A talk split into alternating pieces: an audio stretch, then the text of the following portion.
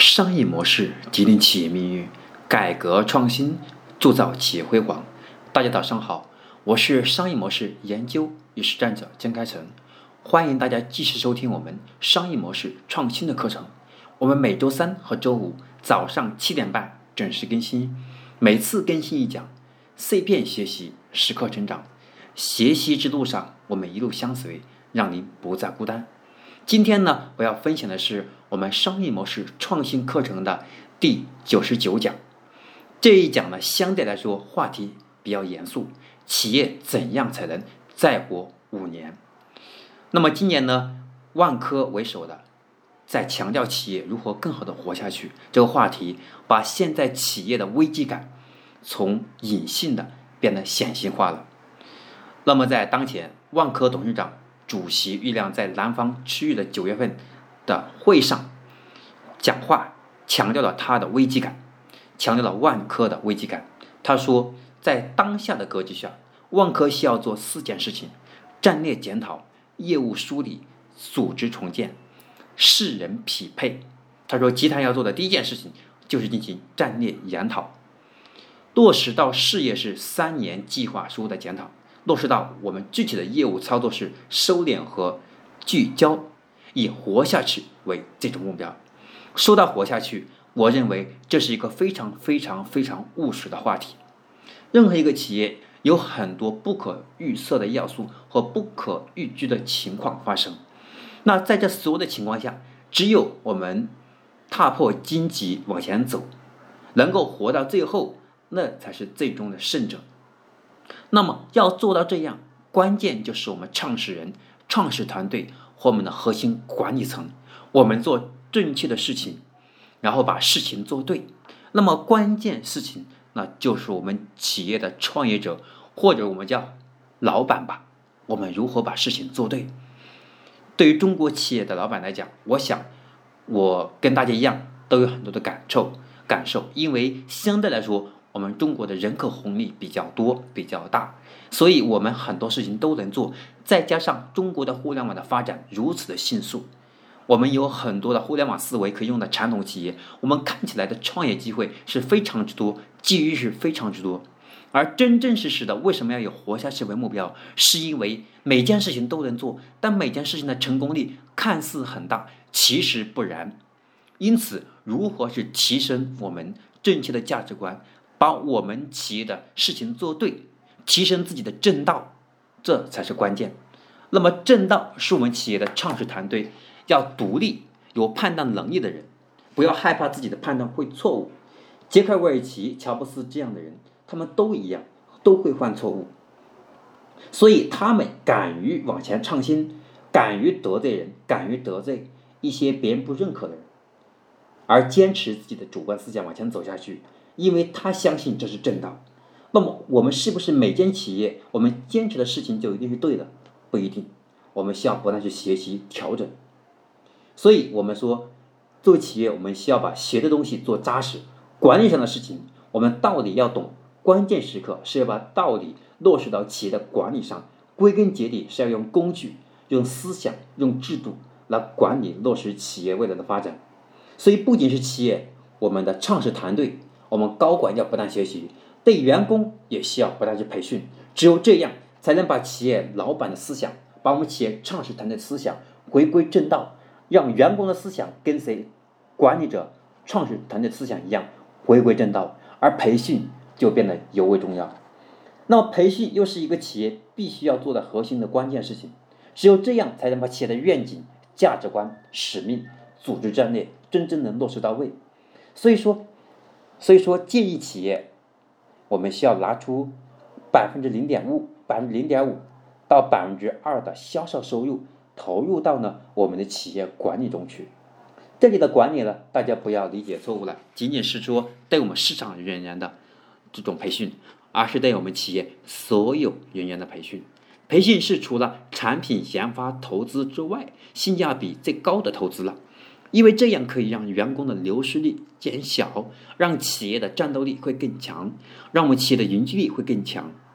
但可以定性的去评价，虽然说我们的培训效果没有很好的办法说一定是要去定量来衡量，但相对来说呢，可以去做定性的一个评估嘛。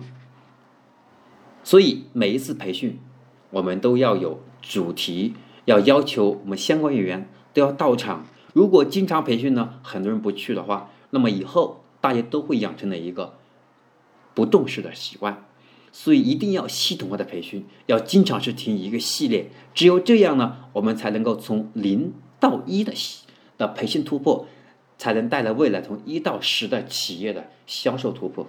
一次培训呢是意义不大的，一定要长期坚持下去。所以我们说，企业的系统化培训会让我们的企业有一定的定性的改变，看得见的改变。比如说，大家相互的协作，协作能力会更强啊。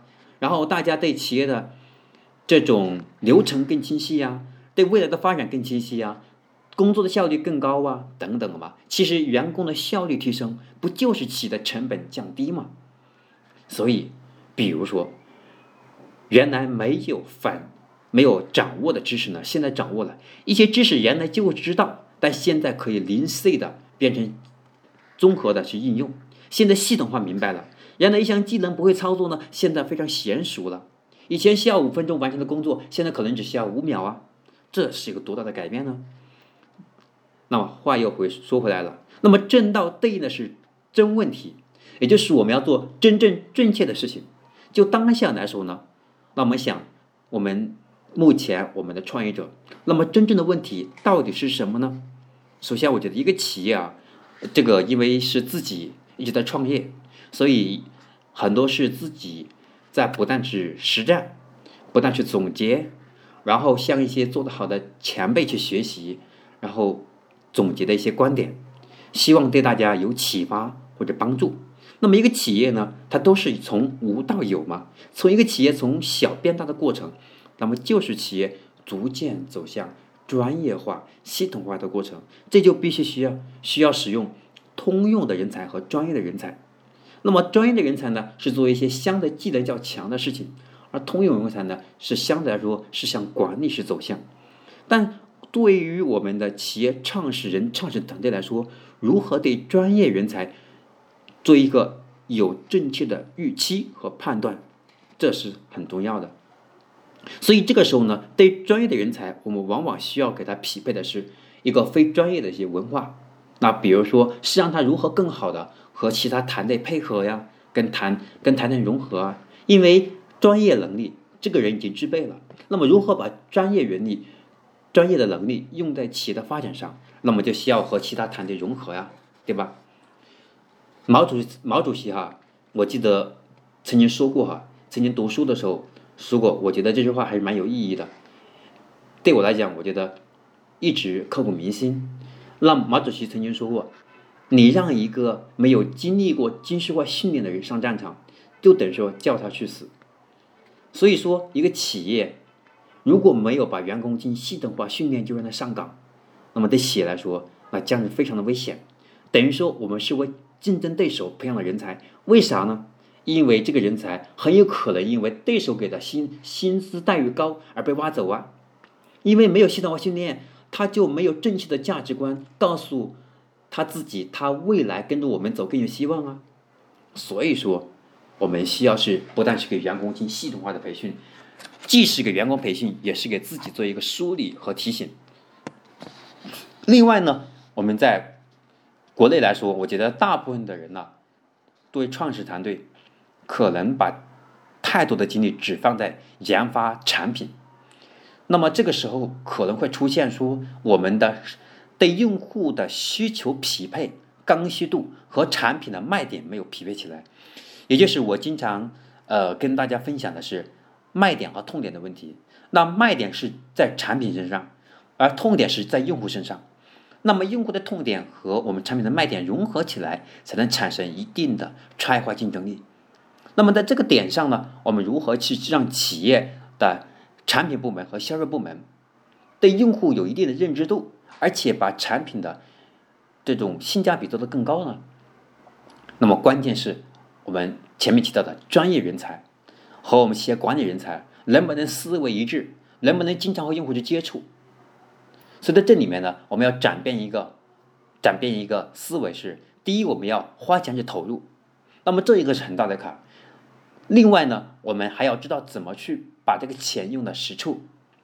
那么这里面，我建议说，我们要经常和销售部门去接触，然后同时要是不断看竞品。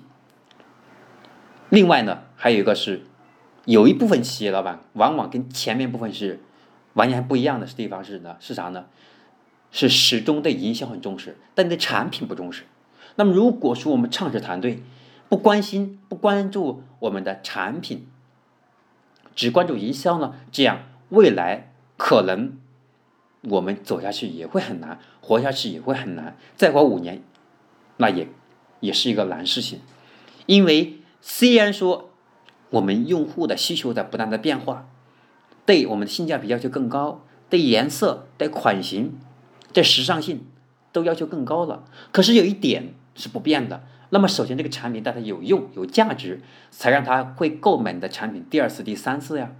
所以，本质还是我们产品的性价比呀。在性价比上，我们需要做些营销的要素，把它放大包装啊。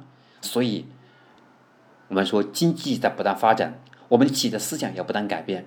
我们应该两，我们老板两条腿，一个是产品，一个是市场，都得扎。